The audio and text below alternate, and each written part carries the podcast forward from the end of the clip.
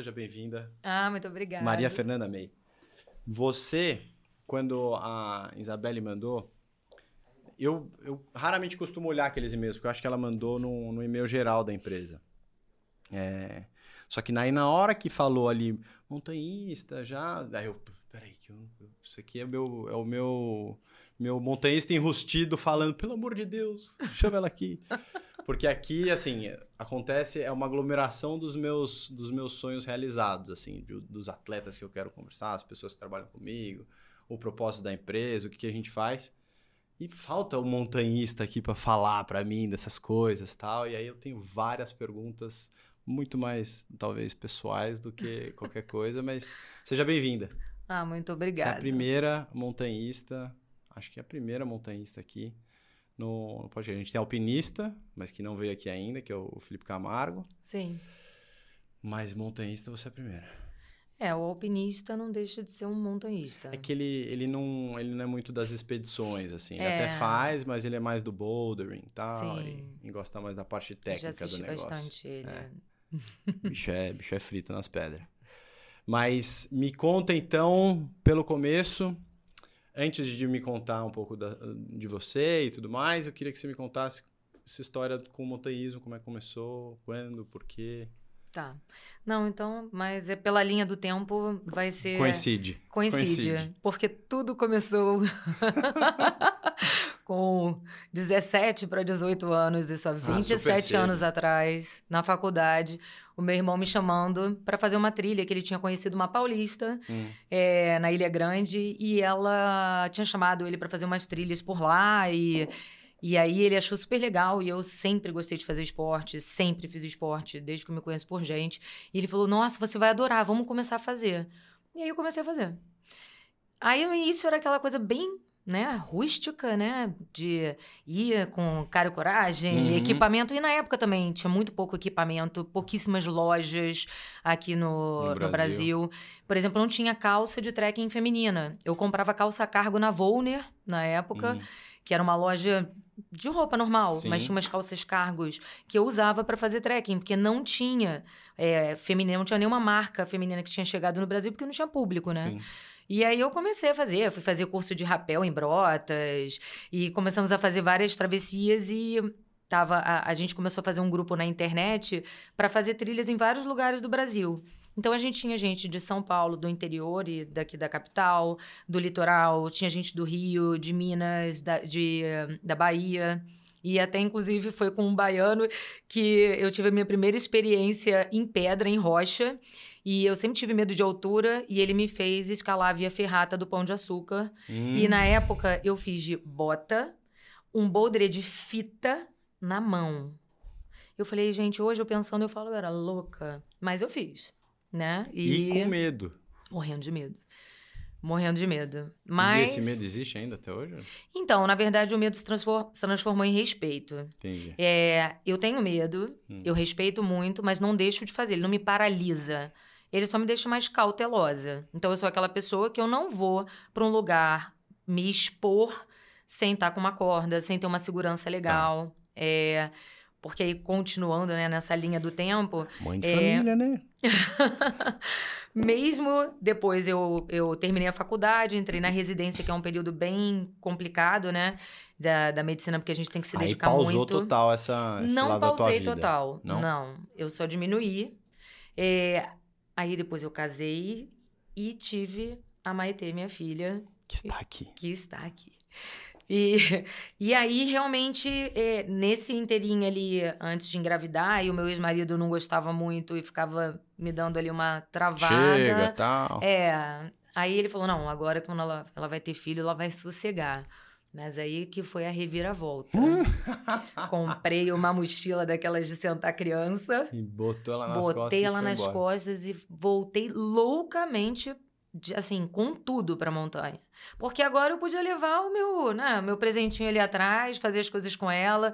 Ela com 10 meses subiu o pico das agulhas negras nas minhas costas. Procede. Caraca. E, e aí, depois que eu me separei, aí eu falei, bom, então agora tá na hora de eu levar realmente mais a sério. Aí eu entrei para um clube de montanhismo lá no Rio, que tem muitos, né? Entrei no Clube Excursionista Brasileiro. É, fiz o curso de escalada, adorei escalar. E aí, logo depois, eu fiz o curso de formação de guia. Eu sou guia formada. Ah, que legal. E há sete anos eu. Vai fazer oito já. Eu comecei a escalar alta montanha. Porque a primeira vez que eu pisei no gelo numa montanha que tinha neve, gelo, eu falei. Tô me É sentindo em isso casa. aqui. É isso aqui que eu quero É fazer. isso que eu quero. Todo ano pra mim. Pena que o dinheiro não deixe mais, mas uma vez por ano, pelo menos, eu vou. E tem, todo ano tem alguma, é, alguma montanha de. Tem. programada já. Esse Sim, ano tem? Já foi? tem. Mas eu não gosto de falar meus projetos. Tá bom, então não fala, mas é só pra saber que tem. Tem, tem. E a primeira qual que foi? Kilimanjaro. Kilimanjaro, É, África. sim. E como é que é a logística tal? É difícil? Cada montanha é uma história diferente? de- Cada montanha é uma história de diferente. projeto, Tudo. logística? Sim. Ou você sim. usa estratégia. Uma coisa que é muito legal na alta montanha é que, primeiro, né? Lá não existe performance. Sim. E as pessoas, quando vão se tornando mais velhas, às vezes têm mais sucesso em alta montanha porque elas não têm mais pressa. Uhum. Então lá você tem que ter a tranquilidade para dar o tempo de você aclimatar. Nem sempre você vai aclimatar tão rápido quanto você gostaria. Não tem como você se locomover tão rápido. É, você tem que fazer as coisas devagar, ter o seu tempo de descanso. Porque o dia mesmo que você se prepara, na verdade, você pode ter uma expedição de 40 dias. Os primeiros 25 dias, 30, vão ser para se preparar para o dia do cume. Que esse realmente é o dia D. Uhum. Então não adianta você ficar gastando energia desnecessária antes, usar mal a sua estratégia. Eu digo que é como se fosse um jogo. Você Uhum. tem que ser estratégico para você no dia D você estar realmente preparado. Então, é, isso é muito legal, porque quando você. Hoje em dia eu, eu não contrato guia.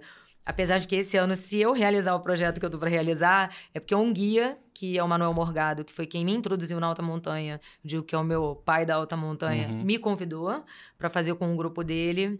Então, mas já tem alguns anos que eu não faço com empresa, que eu mesmo guio ou vou com um amigo. Caraca, então É. aí é um- uma pesquisa en- enorme pra você. Sim, aí você faz você toda a estratégia. Submerge na. Sim, e eu faço a programação para justamente usar toda a estratégia para no dia do, do ataque ao cume a gente está o mais tá no, dentro da, da, da janela de tempo, é, todo mundo preparado. Então, é, é- esse jogo, ali, aquela preparação também faz parte do jogo. E você lá saber se adequar e mudar. Não, não vai dar para subir hoje, só vai dar para daqui a dois dias. Vamos ter que ficar trancado dois dias sentado na barraca esperando. Vamos sentar e vamos esperar. Ou então, não, agora a gente tem que subir três acampamentos seguidos, porque senão a gente vai perder a janela. Mas todo mundo já tá bem. Dá pra ir, dá pra ir, vambora. Então, é, é- esse jogo é legal, sabe? É, É muita é bem ba- estratégia e é Sim. muita paciência também, né? Sim, sim.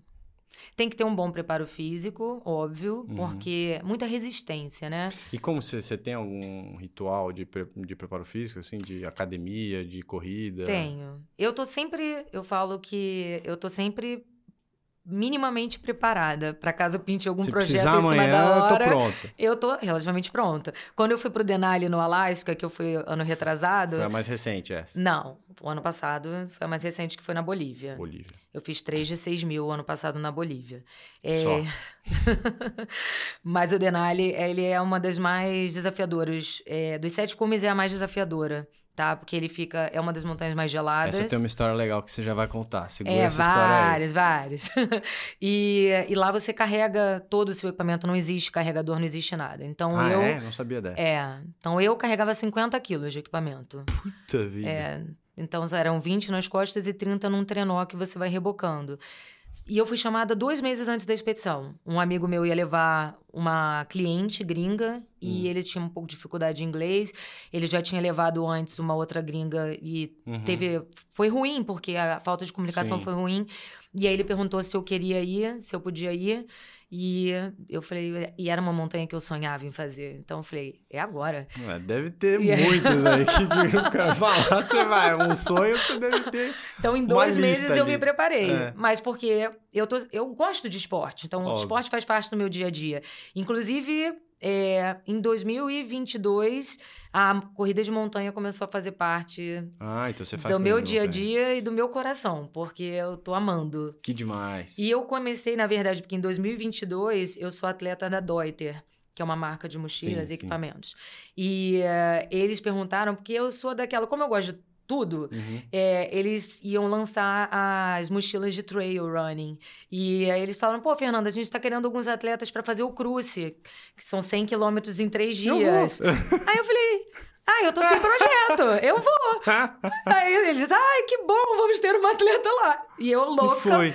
que mal corria os 6 quilômetros da lagoa, Foi fazer 100. fui fazer 100. E aí eu comecei a treinar. Nisso surgiu o convite para ir para o Denali. Aí larguei tudo, mas não deixa de ser também um treino porque era muito peso. Então, você já foi no Rio? Já. Então, sabe a vista chinesa? Sim. Então, eu subi a vista chinesa arrastando um pneu de, de, de trator A- e na a praia galera também. Que passava por você. Ah, me acham louco. Agora, como tem outros montanhistas, tem o Roma- Romancini, que é É. outro, que era do Rio, que também que ele é brabo.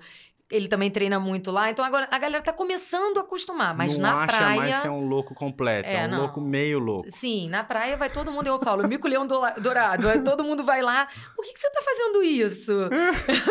tipo, por que que, o que, que você faz? Promessa, promessa. É, mais ou menos isso. Promessa pra mim mesmo. E, e aí eu treinei, fiz o Denali, voltei. Só que quando a gente vai pra alta montanha, a gente perde muita massa muscular. A É. gente realmente. Eu voltei 6 quilos mais magra e normalmente eu não, peso, não perco peso, não. Mas eu Por voltei. causa de alimentação, Não, a gente come muito. O metabolismo, ele dá um disparo. Por causa porque da falta de oxigênio. Frio, falta de oxigênio e esforço, né? Hum. Porque você está o tempo todo ali carregando peso. Então, mesmo parado, seu metabolismo ele tá pelo menos três vezes mais rápido do que o Acelerado, é. normal. Então, você come, come, come aquilo às vezes não é suficiente para suprir e você volta realmente magro e consumida. Caraca. Do Denali eu voltei meio caveiresca, né? e aí, quando eu voltei, foram cinco meses para me preparar para o cruce. E vambora, completei o cruce, completei bem, feliz. E aí eu falei, bom, não quero mais largar isso. Porque quando eu cheguei na linha, na última linha de chegada do terceiro dia, eh, eu tive uma emoção parecida com o cume das montanhas. E aí eu falei, bom, achei alguma coisa que eu posso fazer no meu dia a dia que me gera uma emoção parecida. E aí eu Que chega ainda não sei. mais ou menos pertinho ali. É, a de 100 quilômetros eu vou falar que chegou. Chegou. Graças a Deus chegou. Aquele choro, né? Acabou. que demais. É, bem legal. E, e aí você fez a sua primeira, Kilimanjaro, e como foi essa? E aí você terminou já querendo fazer outra ou foi- Então, como eu- é a foi gente- essa? Eu fiz o Kilimanjaro com alguns amigos. O Kilimanjaro ele é uma montanha que você pode chegar em três dias, você pode chegar no cume, mas ela tem quase 6 mil, né? E muita gente, inclusive, passa mal por causa disso, porque não aclimata. Muito turista direto. passa mal.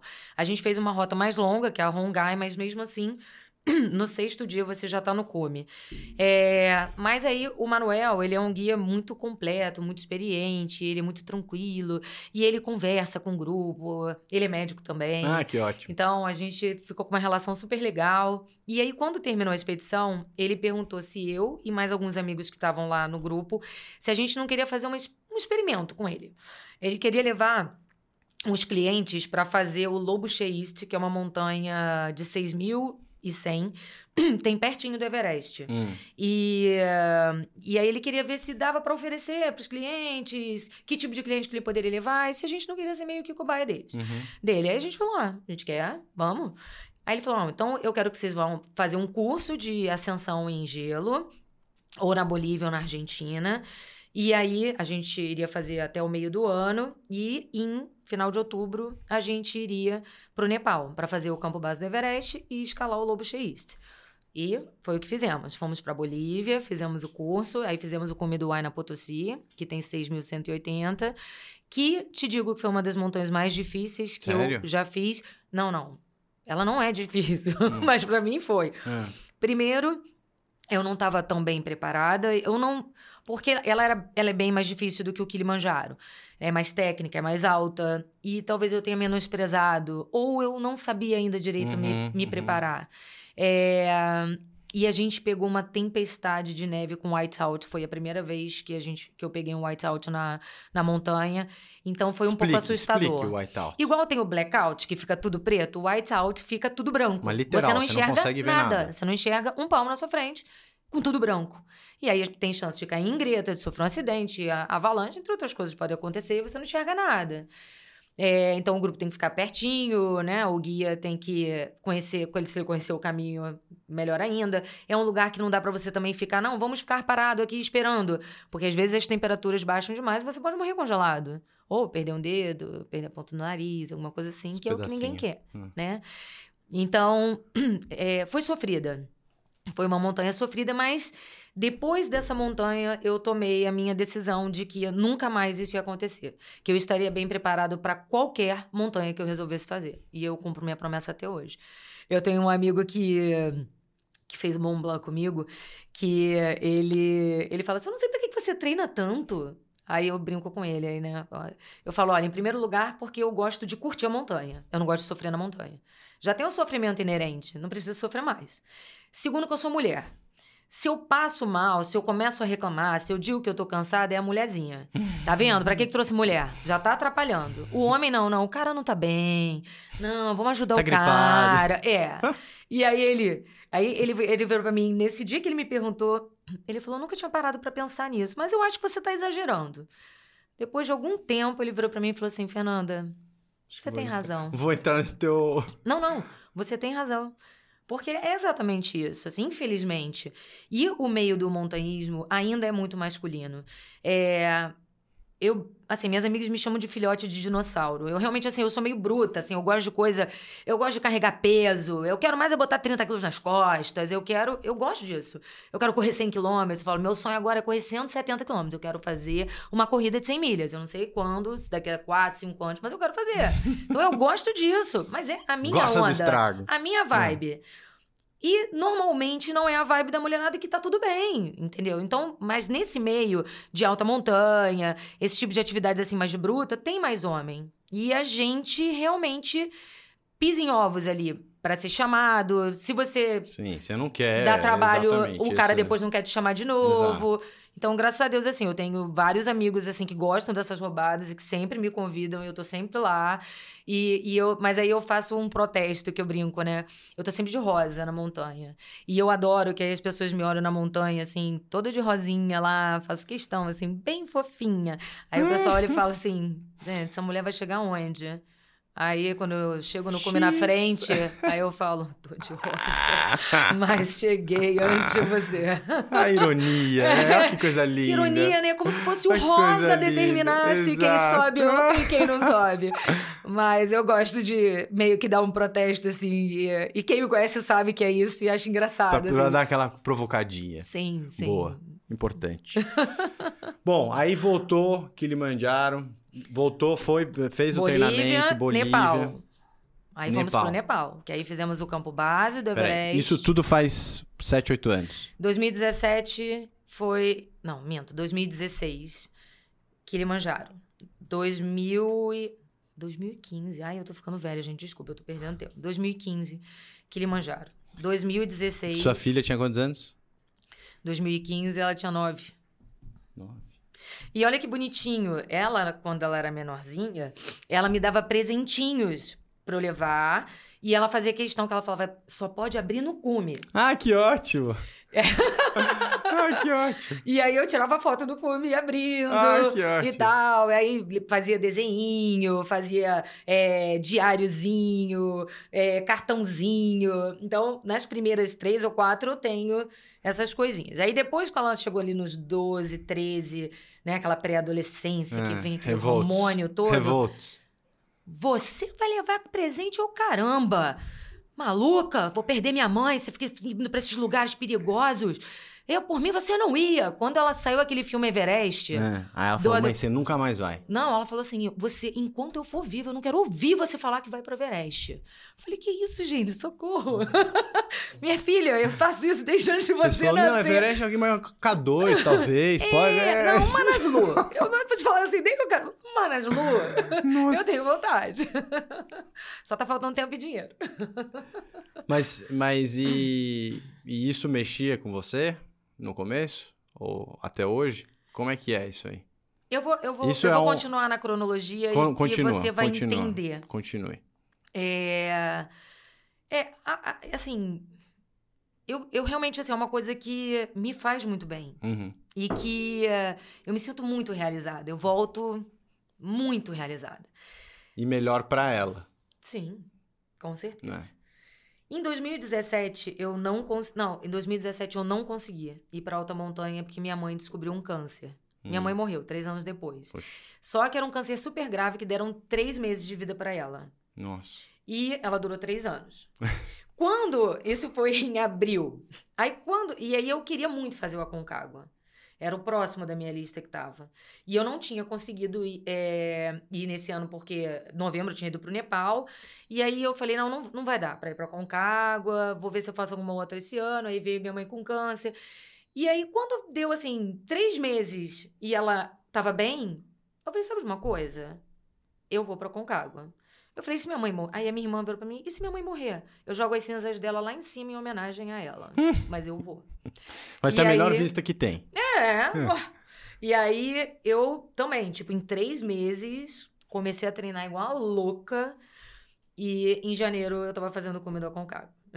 e minha mãe não morreu naquele ano. É, E aí, quando eu voltei, eu dei algumas palestras sobre o Aconcagua. É, e umas meninas que eram do clube do Guanabara, Hum. elas iam fazer umas montanhas do é, lá no Equador e aí elas pediram se podia ajudar elas a montar é, a estratégia de aclimatação e tal.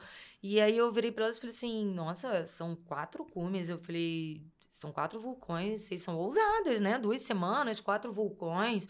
Aí elas: Mas "Não, Sem guia? não, com guia. Ah. Tinha uma empresa lá, mas ela, elas podiam mais ou menos escolher. Tá bom, entendi. E aí, eu fui ajudando ela- elas a montar, e um belo dia elas viraram assim, poxa, você não quer ir com a gente, não? Era só o que eu tava querendo. Falei, Ah, eu deixa vou eu checar minha pensar, agenda. deixa eu ver. Quero. deixa eu pensar, quantos segundos? E aí, eu falei, bom, vai ser a primeira vez que eu vou fazer um, um esquema desse, né? De subir e descer várias vezes, né? Em montanhas altas. E é, foi legal, assim, foi a primeira experiência delas lá.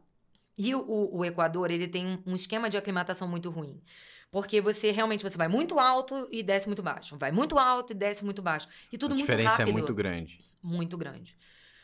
Elas demoraram, passaram um pouquinho mal. Uma pegou uma infecção intestinal, assim, bem braba. Uhum. Mas aí a gente brinca que foi igual no limite. Na primeiro, no primeiro come, todas fizeram.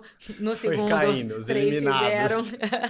É, aí na, na terceira, duas fizeram. E o quarto eu fiz sozinha. Ai, meu Deus. E nesse também a gente passou um, um, um- assim, uma situação ruim, porque o guia, o guia, na verdade, estava meio displicente com a gente. Hum. Uma das meninas ficou muito insegura com isso, e ele realmente estava. É, tanto é que na última montanha, eu meio que dei um chilique lá que eu queria trocar de guia. E botei dedo na cara. Eu- falou, nem preciso de guia, É, não. passando desse jeito. E aí o outro guia virou pra mim e falou assim: Não, Fernando, sabe qual é o problema? É que. É, primeiro que realmente vem um grupo quatro mulheres e é, você viu, as meninas mesmo não conseguiram, né? Vem, é, é, acham que vão conseguir, a maioria não consegue. E ele falou: e você não tem muito perfil assim de montanhista. Ah, te Aí eu falei, qual é ferrar. o perfil? Não, não sei, porque você, assim, você é pequena, tá racadinha, né? Tipo, não é o perfil. Eu falei, por quê? To- to- Todas têm que ser europeias, Ah, é? alongadas, altas Da e onde? musculosas. Eu falei, como assim? Tem perfil? Mas, e aí foi muito legal, porque eu vi que dava pra fazer umas coisinhas assim mais diferentes, assim, mais ousadas. E a gente fez, emendou, né, a travessia dos refúgios, dos cinco Sim, refúgios, com a sei. dos sete lagos. Que demais, deve ter sido lindo. Ai, meu Deus, que coisa linda. Mas E dura, né? muito, muito. Eu fiz lá de carro. É muito. Pensando lá, ah, fazer travessia lá, pe- pelo amor de Deus, sofreu. É, a gente foi bem. E se ele não tava preparado ainda. É, ele sempre acha que procede. tá preparado. em Entendi. Torres del Paine foi a mesma coisa. Do, Torres del Paine, no último dia, é, a gente já tava, tinha chegado já no, no último fizeram a refúgio. volta é. lá? A gente chegou lá e aí o meu irmão, tipo, passou. Eu já tava exausto, meu, meu pé arrebentado, porque a gente acabou emendando. A gente saiu do Paine Grande até o Las Torres. A gente fez 43K. Nossa. E aí, meu irmão, nada de chegar, nada de chegar. Nossa. Eu e os meus dois amigos sentados, assim, todo mundo assim, sem conseguir mal se aguentar nas pernas. Aí quando deu duas horas, aí eu- e eles, os meninos assim, Fernanda, pô, Flávio não chega, cara. Eu falei, deixa que ele vai chegar. Era a terceira vez que ele tava fazendo. Falei, ele vai chegar, ele vai chegar. Cara, quando começou a dar perto de duas horas, eu falei, vou ter que buscar meu irmão.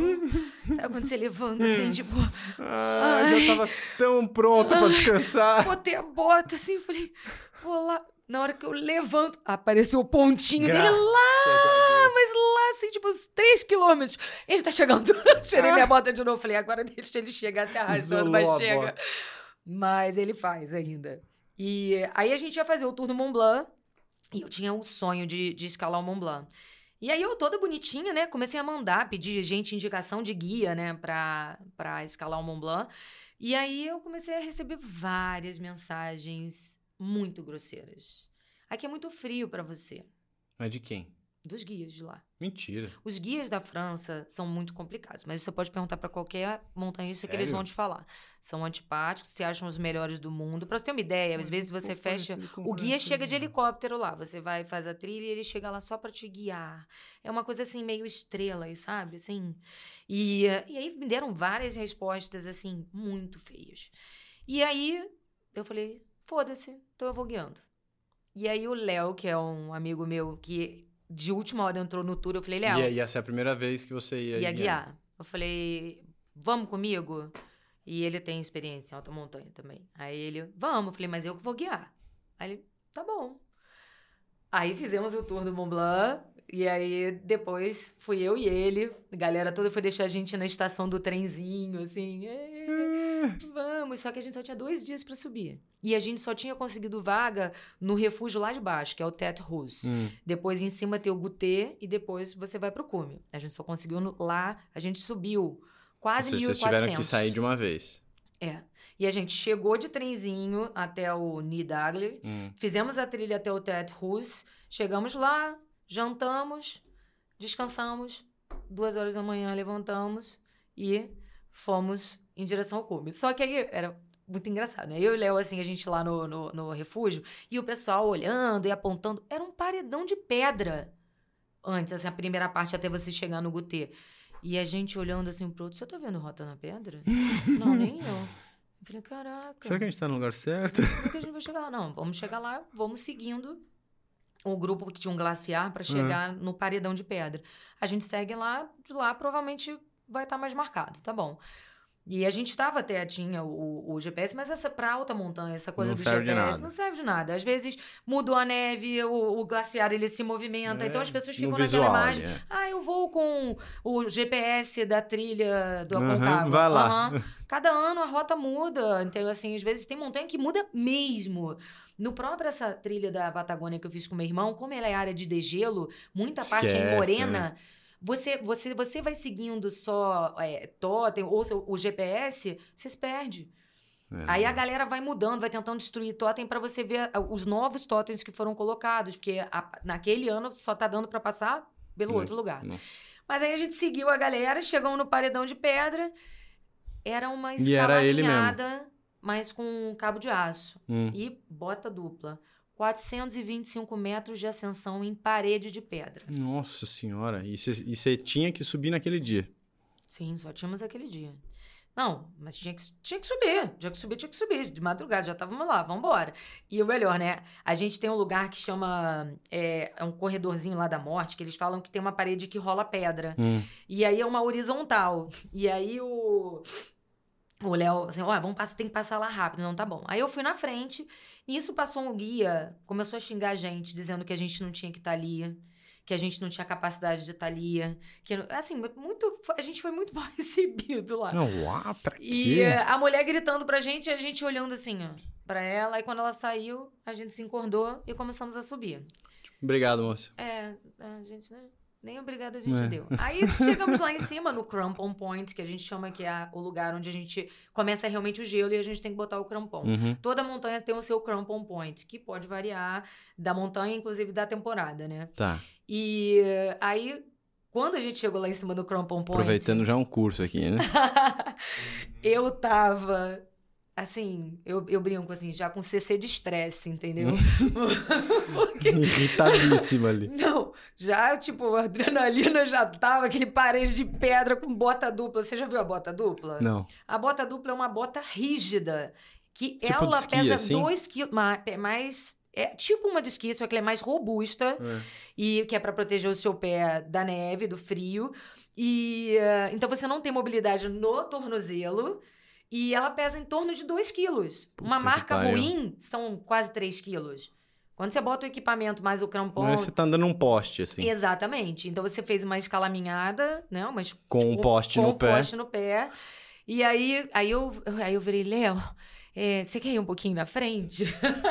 aí, aí ele pegou a corda, foi, aí daqui a pouco ele virou e falou assim: Não, é, você falou que ia guiar. Então Se você vira. trate de guiar. Se eu, vira! Tá bom, mas isso foi muito legal, porque ele tem experiência, ele poderia ter guiado. Sim. Mas ele sabia que, tipo, Você eu tava queria, naquele momento, exato. tipo, tava cansada. Você precisava de um empurrãozinho ali. Exatamente. E assim fomos até o cume, foi muito legal. E nesse dia, só nós dois e mais dois é, grupos pequenos chegamos no cume. O resto do pessoal tava indo pro Gutê pra dormir, descansar o dia inteiro e só ir no dia seguinte pro Por isso que cume. estavam irritados com você. É. É, porque você ia, fa...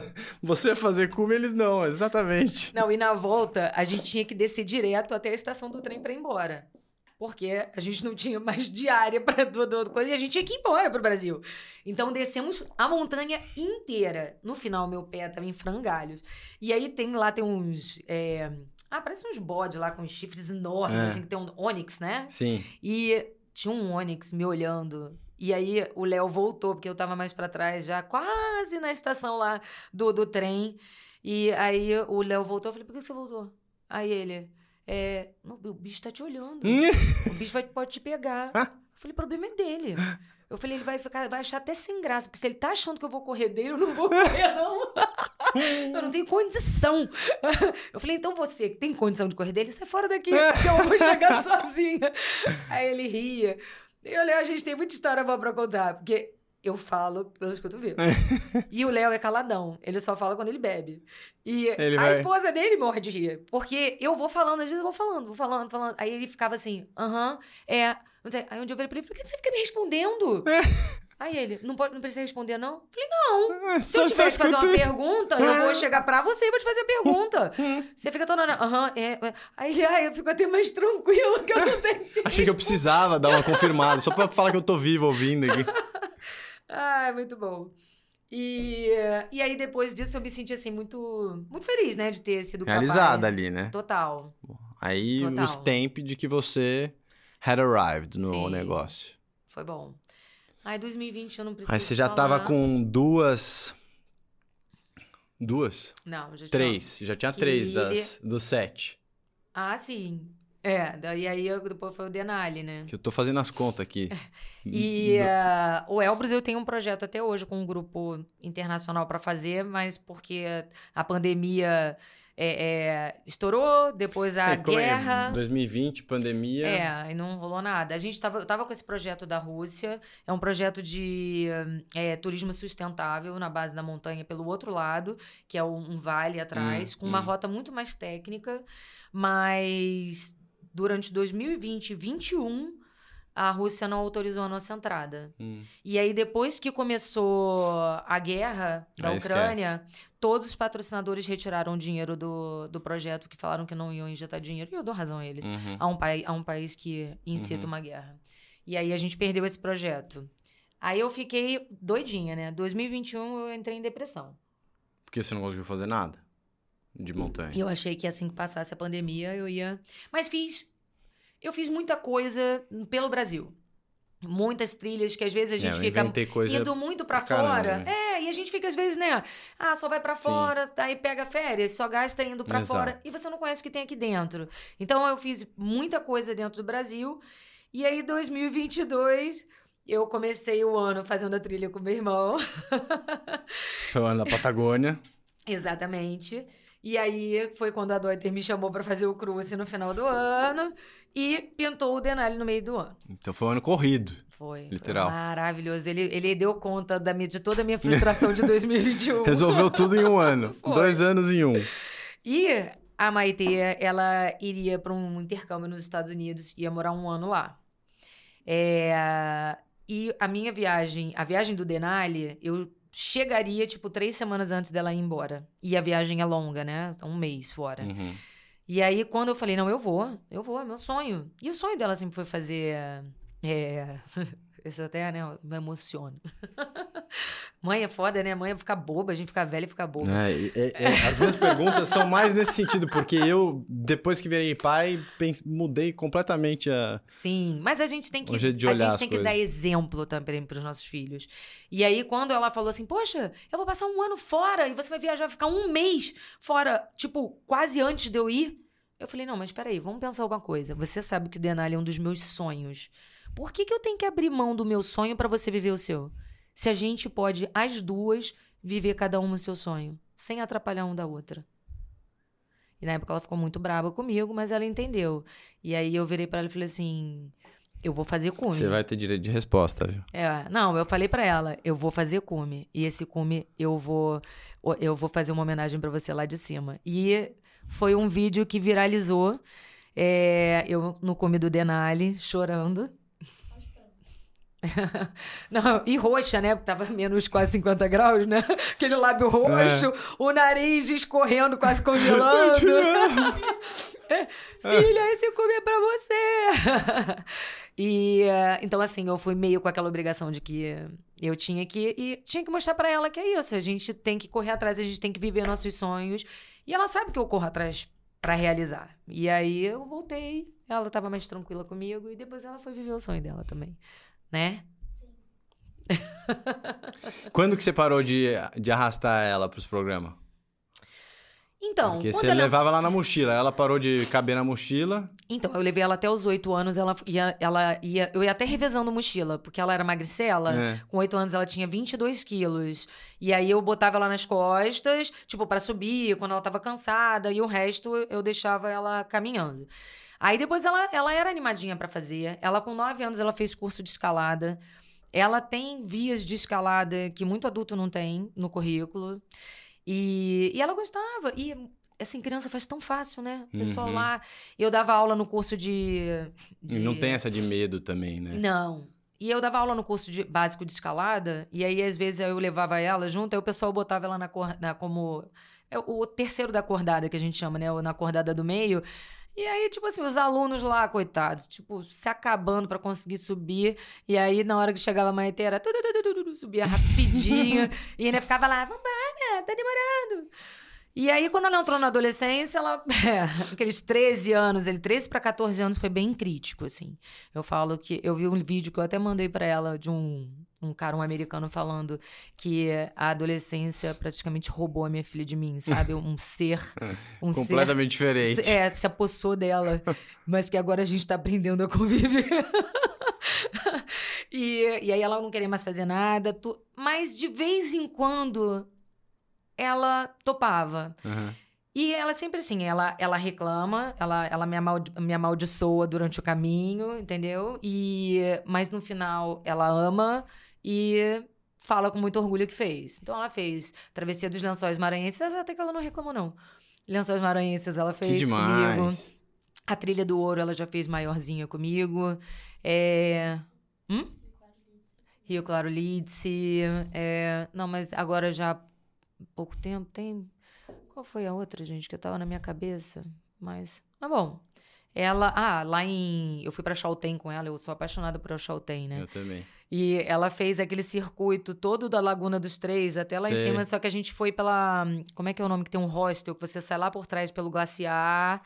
E, uh, e aí a gente subiu para lá no, no, no, Pico dos Três. Uhum e na Laguna dos Três. Depois descemos e fomos para a cidade. Ela fez e fez Laguna Torre depois comigo também. Então, é assim, eu, eu, consegui levar ela assim para alguns lugares e mas um é que eu tô devendo para ela, quer dizer, eu tô devendo não, eu tô devendo para mim, porque eu tô enchendo o saco dela que eu quero Você levar é Pedra da Gávea. Pedra da Gávea. Pô, do clássico lado. do Rio de Janeiro. Eu vivo subindo a Pedra da Gávea, mas ela ainda tá meio resistente. Nossa, tem que dar muito valor a isso, cara. Isso aí são coisas que, ó, você não esquece nunca mais. As coisas que, a, que as suas amigas vivem com os pais é completamente distinta disso aqui. Isso aqui é uma coisa que você. Histórias únicas para você e para ela. É, eu. Eu. Eu, como, eu sou médica, né? Uhum. Que eu, eu não falei. É, A gente tocou pouco nesse assunto, né? Do lado, como que eu financio essa, essas loucuras aqui e tal? Eu sou anestesista de formação e há dois anos eu faço medicina do esporte também. Cada dia eu me apaixono mais. E é legal que um público que vem me procurar justamente para se preparar para alta montanha. Sim. Porque, na verdade, eu junto a Exato. minha... Você a minha, tem a prática... Conhec... Exatamente. Eu sei exatamente o que está acontecendo. E pouca gente tem o conhecimento é, para para orientar, né, uhum. em relação a isso. Ainda mais na parte médica. E aí, essa semana eu atendi, e até um paulista, que ele quer levar o filho dele de 10 anos para fazer a trilha Inca. E aí, uh, ele marcou uma consulta, a gente fez toda uma orientação, eu estou fazendo toda uma orientação e acompanhamento para ele poder, em julho, fazer a trilha com o filho dele. E aí, ele me perguntou, né, você levaria a sua filha com 10 anos? Aí eu, com certeza! Óbvio! se ele tiver, se ele ver o podcast, eu vou, eu vou, eu vou, vou falar para ele. Já passa assistir, pra ele falar, essa parte, ó. É, eu vou falar, olha, minha filha, quando eu subi o Pico das Agulhas Negras com ela e a meleca congelada, ela com 10 meses dentro da mochilinha assim pendurada, as pessoas falam, você é louca! Aí eu falo, hoje em dia eu bato no peito e falo, ela vai fazer 18 anos, ela só usou antibiótico duas vezes na vida. Olha! Então, a meleca congelada não Salvou é... ela dos antibióticos. Foi isso, eu acho que foi isso. Ó, meleca congelada é a solução. Mas eu, eu lembro, eu, eu fiz... É, eu sempre tive esse montanhista enrustido por conta do meu pai também, que sempre quis fazer escalada e tal, enfim. E, e, depois de casado, eu de lua de mel, a gente fez o, a, o caminho de Santiago de Compostela. Depois a gente foi fazer o circuito W ali do, de Muito Torres legal, del Paine. né? É lindo. Demais, e aí né? você via bastante gente, não bastante, né? Mas a gente cruzou, sei lá, acho que umas três famílias que carregavam as crianças. Eu falava pra Patrícia, pra minha esposa, falava, olha, eu quero fazer isso aí com a minha filha. Então, você é doido, mas esses caras não sabem o que eu tô fazendo, vai derrubar essa criança aí, pedra. Mas é uma coisa que a gente se questiona, por que, que as pessoas têm medo de levar as crianças pra natureza? Eu levei a Maitê pra para é, eh, Chapada dos Veadeiros, ela fez todos os circuitos de trilha existentes na Chapada dos Veadeiros, ela já fez. E todos os lugares as pessoas vinham. Você não tem medo de trazer ela? Aí eu, por quê? De ter um bicho. Eu falei, o bicho que pode matar acho ela pode matar é, você. Eu acho que a pessoa já tem um medo dela. Sim. Que ela coloca, na, que não é racional e que ela coloca daí no, na criança né, por ser mais frágil. Sim. Mas não tem, né? Acho que quem vive isso não é tem claro. esse medo. E... Aí, e pensa assim, a criança vai ficar, é, vai ficar entediada. Eu falo, mas aí a diversão... Ah, é. é. Então ela tá falando, tá lembrando do Olaf. É você fazer o negócio ser divertido. Então, por exemplo, era Páscoa, e aí a gente tirou de um ovo, comprou um ovo de Páscoa lá da Frozen pra ela, que tinha um Olaf daqueles bonecos bobo lá. Que não, sei, não... sei, sei. E aí a brincadeira era é, botar o Olaf em todos os ambientes e tirar fotos com o Olaf. Então tem o Olaf em todas as cachoeiras, tem o Olaf no mato, tem o Olaf no não sei aonde, tem o Olaf no mirante. A gente tem foto do Olaf na viagem inteira. e ela queria chegar lá, ela devia ter uns 6, 7 anos, né? Para justamente tirar a foto do Olaf. Então, era a meta dela. Então, Sim. ela fazia tudo e na maior alegria, e criança sabe? hoje em dia não pode mais ficar entediada, tem que ter o celular na mão, tem que ter é. o iPad. Putz, isso é parte de ser criança, né? Você inventar suas brincadeiras. Exatamente. Eu sou total a favor, eu não posso falar, porque é. eu é, sou eu, desse time aí. Tem que levar pra natureza, tem Sim. que arrastar junto, tem que... Mas eu acho legal esse tipo de conversa que a gente tem aqui, né? Que, como eu te falei antes, é eu sou sócia de uma empresa que é uma plataforma de educação em esportes outdoor. Uhum. Porque é isso, a gente, a gente acredita, e é uma da, das frases da nossa missão, né? A gente acredita que uma boa experiência, é, você praticando esporte, né, convivendo com a natureza, ela é transformadora. E cada vez mais, isso eu falo como médica, né, que, é, é que o contato com a natureza, né? A, a luz do sol, do, do, do nascer do sol, já viram que emitem, emitem é, é, frequências né, de luz uhum, que uhum. É, ajudam, estimulam a imunidade, é, que estimulam neurotransmissores do bem-estar, diminui é, depressão, contato com a natureza diminui depressão. Então, isso lá no Gear Tips, que é essa empresa que eu trabalho, a gente, a gente tenta também trazer isso, de mostrar para a pessoa, porque as pessoas acham assim, não, para ser montanhista, a pessoa pensa logo naquele escalador Sim, pendurado na parede negativa, é. né? Missão impossível, e o cara que é, é, tudo bem, faz uma, uma montanha mega difícil. Tá sempre colocando a vida em risco. Sim. É, mas não é. Você pode frequentar e fazer um esporte e aproveitar da parte boa, saudável, né? Daquilo dali, sem você precisar ser um mega atleta ou fazer coisas mirabolantes. Mas, ao mesmo tempo, agora eu, como médica do esporte, tenho que falar, as pessoas também menosprezam, às vezes, né? Ah, não, trekking é só caminhar. Uhum. O que também é mentira né? Porque, por exemplo, a corrida as pessoas falam, não, que é difícil, mas elas pensam que é difícil só porque cansa, uhum. né? Não porque é essa a única coisa Sim. que elas acham, que é o cardio. Mal é. elas sabem como a gente, né, precisa trabalhar vários músculos para não se lesionar, preparação e tal, né? Mas o, o trekking, principalmente, é, um, é o mais democrático, né? Que é, é uhum. é a porta de entrada. E, e aí as pessoas botam mochilas que elas não sabem arrumar, cargas que elas não são capazes de carregar, é, metas, de, fazem uma trilha de três, quatro dias com equipamento que não, tá, não é adequado e ela não está preparada para andar três, quatro dias. É, já não curte. E, não, e o pior não é nem não curtir, porque se não curtir é, é, é ruim, mas, mas o pior é que se machuca. E aí, na verdade, não é nem que não curte, fica com medo de voltar a fazer. E fala mal disso pros outros. Sim, é perigoso. É, não faz. Não faz, sim. Então, isso é, é uma coisa que eu falo para todo, todo mundo é capaz de fazer o esporte que quiser, desde que se prepare para ele. Você, que eu já vi ali nas fotinhas que você corre, você deve saber bem disso. É, é eu, eu sou, eu gosto, eu sou a sua versão pro esporte, por enquanto, né? Porque eu tô querendo pular pro seu lado aí também, mas pro esporte, pro triatlo, Ironman, ultra, eu gosto de fazer também. Então eu sou por enquanto eu tô mais no asfalto. Mas eu vou, eu vou chegar lá. Vai ter, dá um pulo aqui rapidão. Posso, posso puxar? Pode. Traz sua cadeira aqui. Traz sua cadeira aqui. Agora você vai contar dessa história do Denali. Ai, meu Deus. É, a história que ela só soube depois. Deixa eu. Primeiro, de tudo que a sua mãe, mãe contou aqui agora, é, é tudo verdade? É tudo verdade. Você vai falar para mim agora, é, antes dela ir pro Denali, qual que foi essa treta aí que você teve com ela? Não, eu ia passar um ano fora. Ah, primeiro, oi, tudo bem? eu ia passar um ano fora, então assim, foi meio tipo, ah, assim, me sentindo meio abandonada. É. Mas eu sabia que era algo que ela que ela sempre quis fazer. Mas ela sempre quis assim, como assim? Ela fala assim no, no jantar. Nossa, é o que ela fala o tempo todo. Puta, que assim. essa montanha aqui é muito legal. Então, não tem aquele negócio que médico só fala de medicina? É. Então, minha mãe só fala de escalada. Mentira! Então, Agora eu falo de assim, provas. Qual que é a prova do momento, então? Vamos ver. A prova do momento? Da Argentina. A da Argentina. É, da UTMB. Argentina Van Hall. Vai rolar um UTMB lá? Vai. Que legal. Montanha. A gente patrocinou de Paraty ano passado. É, eu fiz. Você fez? Fiz 35, esse ano eu vou fazer 55. Legal. A gente patrocinou, inclusive, uma atleta que ganhou. Ah, a Rosa... ah, tá. Ah, sim, sim. É, é a Rosália também, ah, também correu 100. Sim, acho que a Rosália, não sei se já era ou se era patrocinada, mas enfim, também é. tem algum envolvimento. Mas enfim, termina.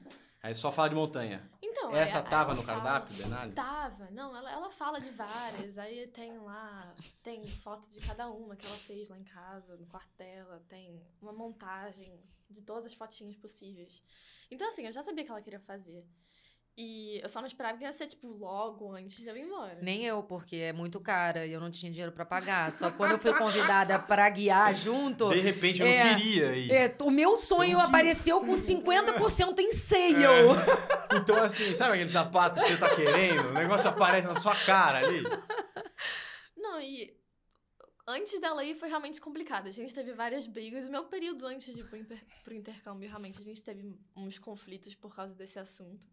Mas logo quando eu fui, eu realmente percebi, nossa, eu tô deixando a minha mãe, eu tô deixando a minha família por causa de um sonho meu, porque ela não podia fazer a mesma coisa por um, um tempo muito menor. Uhum. Cê, é só se você é filha única? Sou. Tá.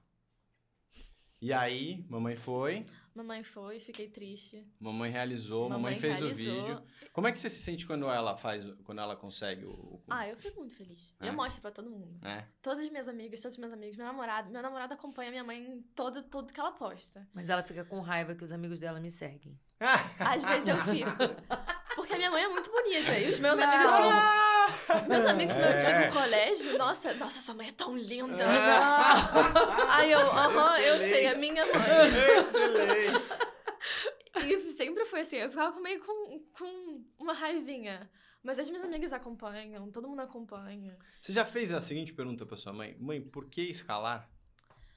Por que, que você escala? Eu já perguntei pra ela se- uma vez se ela queria ser uma lagartixa quando eu era pequena, porque ela ficava escalando. Eu, falei, Eu "É- acho que é eu o fui seu macabra sonho?" na vida passada. Eu acho que eu tenho uma, bem uma lembrança, entendeu? Porque é uma coisa que eu não sei explicar. Eu só sei que eu vou e que eu gosto que que- e que eu você- quero sem Tem, voltar. um, tem a frase do.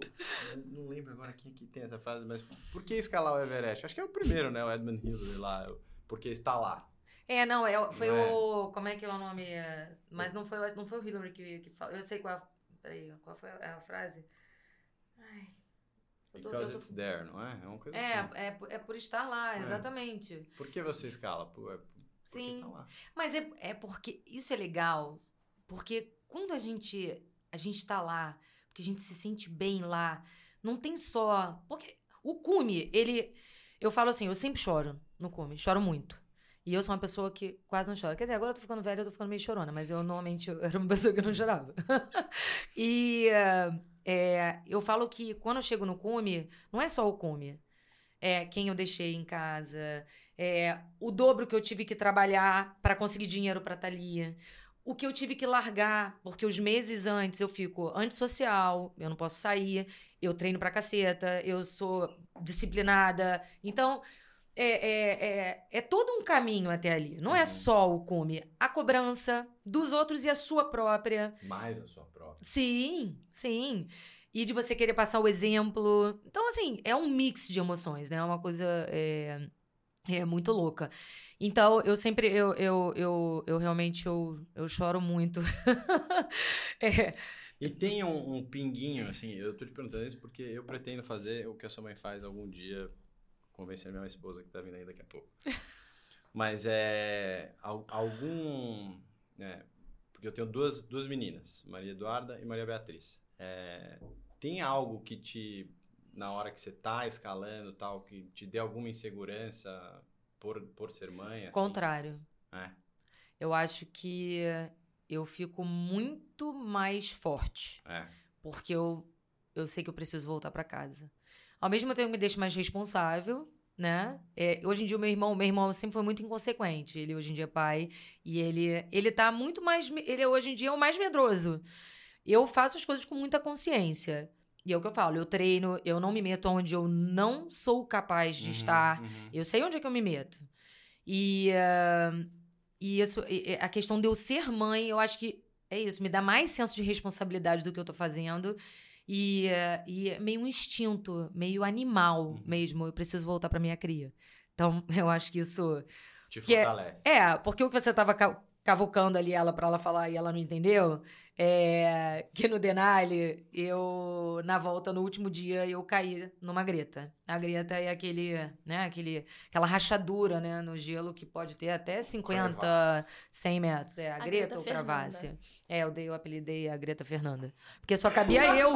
Pô, meu amigo passou na dela. frente. Ele passou na frente e nada aconteceu. Eu pisei atrás e entrei. E o buraco, depois eu até mostro pra vocês. O buraquinho foi é, tipo, tanto é que quando eu sumi e a, a, a, cliente que tava atrás começou a falar: "A Fernanda caiu, a Fernanda caiu". O, o meu amigo virou pra trás e falou: "Caiu aonde?" Porque Era tipo, minúsculo. Sumiu, era, era- se, se eu tivesse sem corda, ninguém ia nem saber nem onde eu caí, praticamente. Porque é, era aquela neve fofa, eu só afundei ali o cabelo, blup, afundei e a neve. Foi uma coisa bizarra. E. Mas você consciente, não bateu nada e tal, você... Não, eu caí. Então, eu tava com o bastão na mão. Hum. Quando eu fui caindo, o meu bastão foi arrastando até que ele ficou preso. Hum. É, então eu caí no gargalo, assim, na abertura do gargalo da, da Greta. E, e- mas o que me deu mais nervoso na hora que eu caí é que, justamente como eu consegui ficar pendurada, a minha corda ainda tinha uma barriga enorme para baixo.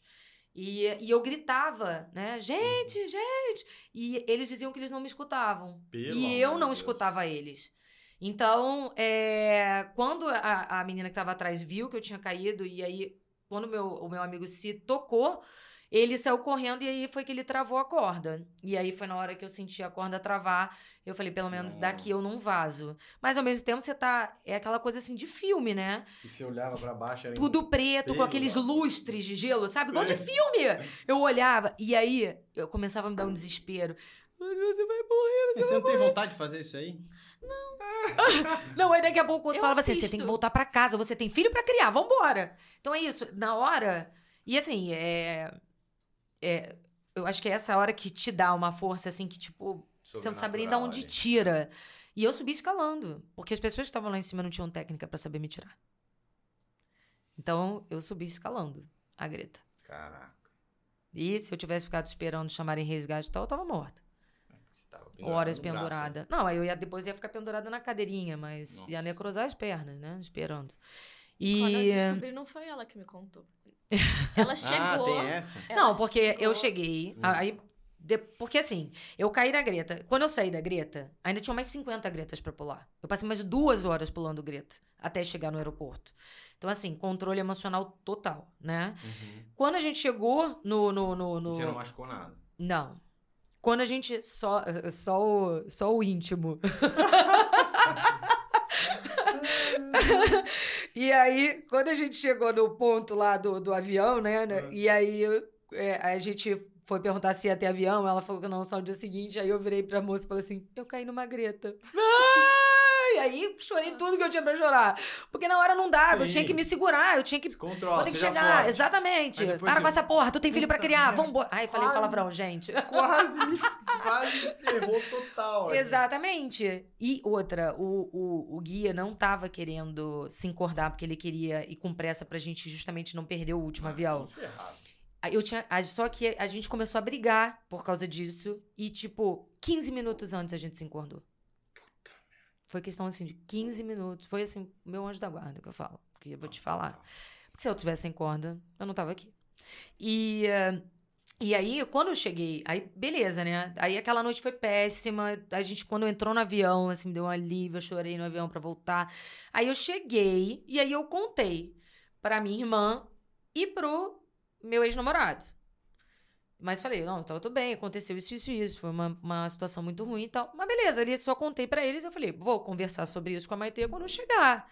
Né? Não tem por que eu ficar contando, porque aí ainda Sim. tinha viagem pra voltar e tal, dela ficar pirada lá. Porque eu piro. Eu piro. Se eu souber que alguma coisa acontecer com ela, eu piro. Eu, eu, eu não tenho dinheiro. Eu, eu me, me escondo dentro Eu do acho. avião pra poder resgatar. É. Aí fala como é que você soube. Não, aí, eu, aí ela chegou, aí, nossa, foi festa. Peguei, comprei a, minha- a torta que ela mais ama. Gastei maior dinheiro com a torta, minha mesada toda na torta. Aí preparei todo o negócio lá em casa, bem-vinda. Aí eu tava o ex-namorado dela e os filhos dele lá. E assim, eles são crianças. Uhum. Entendo. A gente sentou na mesa. Como, aí, aí um dos meninos, como é que você se sente que a sua mãe quase morreu na viagem? Você- Aí eu, oi? Não, porque ela caiu, né? No, buraco. Ela caiu no buraco e só ficou pendurada pela corda. O que que você tá falando? Aí eu só olhei pra cara da minha mãe. Oi? Aí ela, tipo, "Ah, eu vou ter que falar agora no jantar. Tipo, tinha acabado de chegar A em gente comendo um casa, japonês né? gostoso ali, todo mundo assistindo o jogo do Grêmio, sei lá o que a gente tava fazendo. Aí eu assim, oi, não entendi o que, que, que aconteceu. Aí ela me explicou. Aí tá bom, aí depois, aí eu botei uma cara séria, depois que acabou o jantar, eu falei assim, o que, que é isso? Aí eu, por que você não me contou? Aí ela, não, eu ia te contar. Eu falei, nossa, que forma linda de, de, de saber, né? Aí eu fiquei chateada com ela, porque ela não ter me contado. Mas E eu fiquei conversou. chateada com o meu ex-namorado que tem a boca maior do que. Né? Porque, meu, gente, não é uma, não é uma coisa. Segura Não é eu brincadeira. contar, né? Não é, não é uma brincadeirinha, tipo, Pô. cortei meu dedo, né? É. Minha unha, perdi a unha na É. viagem, né? E ela, que já é cheia das super proteções em relação Sim. a mim, dos, dos medos, você é maluca. Imagina, aí eu falei, pronto. Mas deu tudo certo. Não, mas aí foi ótimo. Aí eu fui, aí eu fui pro inter... Não, ótimo que ela caiu na greta. Ah, Não isso. Mas aí eu fui pro intercâmbio. Aí foi. Não, antes de mesmo de ir pro intercâmbio. Aí minha mãe foi chamada pro Fábio Porchat. Aí eu falei pra todo mundo. Minha mãe tá no Fábio Porchat. Por quê? Porque ela quase morreu, mas ela, ela- mas ela tá no Fábio Porchat. Aí ela foi. Aí eu tava no intercâmbio já quando, quando saiu o episódio, mas eu entrei em vários sites pirata pra poder assistir o episódio. Postei em tudo que é rede social. Ah, minha mãe, muito orgulho. Ave Maria. Mas é porque o povo gosta de drama, né? Porque, na verdade, a menina me achou por causa do vídeo do Cume. Hum. Que é esse vídeo que viralizou. Mas aí ela me ligou e aí ela falou, ela conseguiu meu contato, aí ela falou comigo, não, mas deve ter alguma história, assim, pra contar, assim, legal de lá. E eu contei várias. Aí ela falou, não, não, conta essa da Greta que todo mundo gosta de uma tragédia. morreu aí. Eu falei, Ave Maria. Mas bom, continuando sobre as montanhas. Aí o ano passado eu fui pra Bolívia e levei o meu primeiro grupo de vivência em alta montanha. Levei mais três montanhistas e aí a gente fez a maratona da Vila do Sarrama. Mas a gente teve que abortar o Parinacota porque todo mundo ficou doente. Inclusive uma voltou com pneumonia. Caraca. Lá é uma vila muito dura. É frio. 24 horas por Ali, dia. região Yuni, ali, o que, que é? É, é mais pro sul, pro, pro sudoeste Tá. da, da Bolívia. E ficar quatro horas de La Paz. tá. Fica em direção ao Chile. É, mas é uma zona ali que é, é pesada, es- assim, de energia, Hum. mas as montanhas ali são sagradas, são quatro montanhas de 6 mil, e a- o Sarrama é a montanha mais alta da Bolívia. E, eh, e aí eu consegui, eh, o grupo inteiro fez as duas primeiras de 6 mil, um tinha 6 mil e acho que 80, a segunda tinha 6.300 e alguma coisa, o Sarrama 6.600 e alguma coisa. E, e aí eu e o Bruno, que, é, que ele agora até fez o Aconcagua, ele foi pela segunda vez e conseguiu, é, fizemos o Sarrama, que é- essa montanha é dura. essa eu posso te dizer que eu acho que o, o, o Denali, eu não sei, eu tava com muito sangue nos olhos. Uhum. É, eu tenho certeza que o Denali tem várias coisas que são mais difíceis do que a minha percepção, mas é Uhum. porque eu fui pra lá com a faca nos Certo Você dentes. ia conseguir. É, com a faca nos dentes. E, eh, mas o Sarrama foi, foi, foi sofrido. E, eh, e também outra foto, eu tenho nas minhas coisas, minhas, minhas sempre tem alguma coisa que viraliza. Foi a minha foto do meu nariz queimado. Hum. Porque o meu nariz queimou com meleca congelada. Mas queimou, queimou mesmo. É. Porque eu comecei a ficar resfriada isso na primeira montanha. E eu sou muito calorenta, muito. E aí eu levei pouca coisa, achei que ia dar conta, mas o buff eu só levei um fininho. E aí eu comecei a ter coriza, a temperatura baixou muito, a previsão era de menos 15, foi para menos 28, sei lá. Congelou. E ah, aí a meleca congelava e eu rodava o pano. A meleca congelava, eu rodava. No final não tinha mais pra onde rodar, eu deixei lá mesmo. E aí quando eu voltei, eu fiquei com a queimadura aqui assim, ó, toda. ficou Aquele roxo, preto, depois descamou. E aí tá até engraçado. Aí depois eu botei. Sabe aquelas coisas de botar em, em bolha do pé? Aqueles Hum, compide? sei, sei. Botei um compide no nariz. Fiz as outras montanhas. Todas de compide no nariz. Ótimo! Vai. Aliás, eu acho que eu vou começar até a usar mais. É, pra não ter Compide. problema. É, foi. E aí, é isso. E aí eu ainda tenho algumas montanhas com certeza na minha wishlist. E vai uma, uma de cada vez, conforme vai dando. E E você, tem alguma montanha no seu wishlist? Vixe, pedra da casa. qual que você falou sempre que você queria que eu te levasse? A alta montanha que O você falou. Kilimanjaro. Ah, tá. Não, o. Kilimanjaro eu realmente eu faria. É, tem um projeto que eu não sei se, tá- se vai sair. É, que eu, eu, eu, faz parte de- eu faço parte de um projeto que leva transplantados de fígado para fazer trilhas. Legal. E, e eles estão tentando patrocínio para a gente levar um grupo de transplantados para o Kilimanjaro. E aí, quem sabe, quando a gente. Se a gente conseguir o patrocínio, eu levo ela para ir junto com os transplantados. Sim. Não, eu morri. Quando, quando ela foi pro Kilimanjaro, eu morri de inveja. Ela mandava as fotos das coisas lindas. Não, Nossa. É paisagem lindo. visual é... Nossa, aí ela no safari, aí eu, me busca, por favor. É, lá é. é- A, a alta montanha, ela tem isso. As montanhas que têm aproximação, tem essa coisa assim que você. Por exemplo, o Kilimanjaro, você passa por uma floresta tropical. De repente, você passa por um campo de altitude. De repente, você entra no árido da altitude. E neve. E glaciar. Então, é assim, uma coisa muito espiritual, eu acho. É, eu também. Diferente das outras atividades, porque você está muito perto ali da natureza, do, do quão pequeno você é diante do mundo. Acho que tem uma coisa, uma, Sim, uma sim. coisa muito, muito espiritual a- ao fazer o montanhismo. Puxo, sim, senhor. Eu acho que a gente já tá bem estourado aqui. Falei pra você. Mas é. Eu, eu queria estourar mais até. É, eu queria só pontuar isso, porque eu acho que é. O, o- que mais me toca é essa relação, né? Porque você é multifacetada aí no que você faz. Você é empreendedora, você é médica, você é montanhista e você é mãe. E essa parte de ser mãe em cima disso, eu acho que é uma. Pra mim, eu acho que deve ser um, talvez um dos seus maiores dilemas aí quando você está montando projeto, quando você está querendo arriscar um pouco mais no projeto. E, e eu vejo que você é super corajosa nisso de, de entender que o valor que você coloca para ela, né, o que você está ensinando, não é tipo, ah, larga todo mundo para trás e vai fazer o que você quer fazer da vida. Não é isso. É o como é difícil você conseguir uma coisa e os valores que você tem ao conseguir essa coisa, de você não desistir, de você entender todo mundo, de você conseguir acomodar todo mundo e mesmo assim, através do amor e daquilo que você faz com aquilo, você conseguir dar um bom exemplo.